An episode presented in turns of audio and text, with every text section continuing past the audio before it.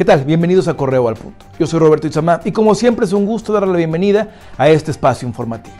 Este fin de semana nuevamente fuimos testigos de cómo los ciudadanos hemos relajado ya casi al 100% las medidas sanitarias. Ojo, y esto es un grave error, ya que la Organización Mundial de la Salud hoy nos confirma que estamos lejos de ver por terminada la pandemia. Estamos en medio del debate entre la reactivación económica y la salud pública. En medio precisamente de este debate se encuentran los números que cada vez continúan en aumento, no nada más en Guanajuato, sino en el resto del país. Arrancamos con la información, esta es la tercera de Correo al Punto. En la colonia Los Lagos del municipio de Celaya se registró un ataque a otra vulcanizadora. El hecho ocurrió en la avenida San Nicolás de Parra minutos antes de las 4 de la tarde en el establecimiento llamado El Güero. De manera extraoficial, se habla de una persona sin vida y tres heridos. Elementos de policía municipal y la Guardia Nacional arribaron al lugar para preservar la escena, donde se encontró un mensaje, al parecer de un grupo delictivo. Las lluvias de esta madrugada ocasionaron la caída de algunos árboles y encharcamientos al sur de Celaya.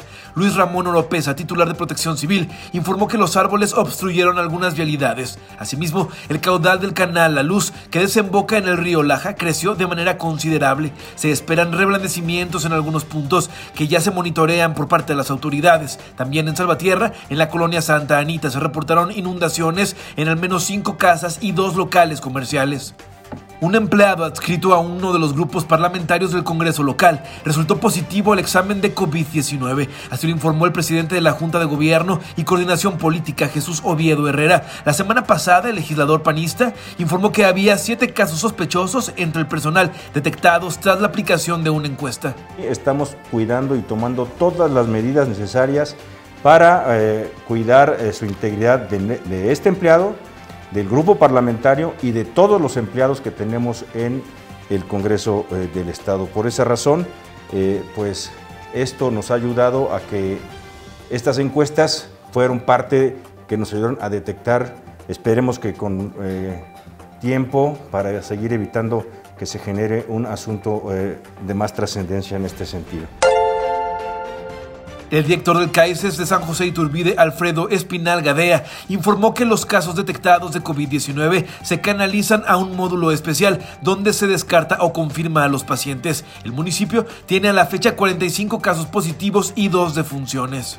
Una vez que ya es positivo, se hace el estudio epidemiológico de casos para detectar y movilizar inmediatamente los posibles casos positivos. Ya posteriormente de esto, todos los que se quedan en sala de espera, pues se guarda lo que es un distanciamiento, ¿verdad?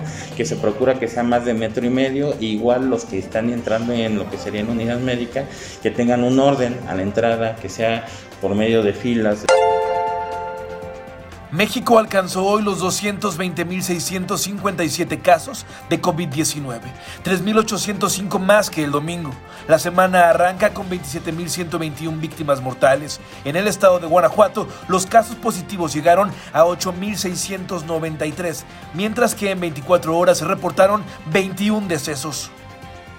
Hasta aquí la información por el momento. Le invito a que permanezca atento y atenta a nuestras redes sociales y a nuestro sitio web www.periodicocorreo.com.mx. El día de mañana recuerde comprar la edición impresa de su periódico correo. Hasta la próxima.